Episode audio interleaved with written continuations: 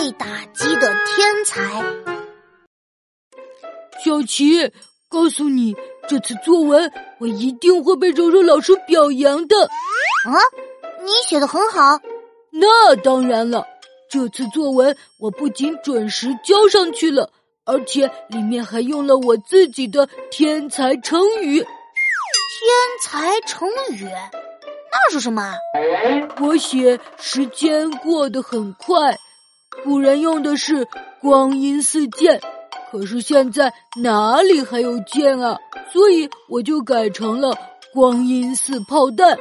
我写积少成多，古人都爱用聚沙成塔，可是沙子怎么可能盖成高高的塔呢？所以我改成了。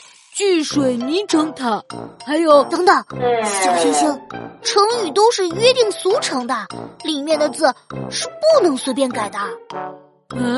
为什么？我们不是要与时俱进吗？嘘，柔柔老师来了，先别说了。这次的作文我批改完了，我叫星，你作文里错误的成语我都给你指正了，拿回去把正确的各抄五遍。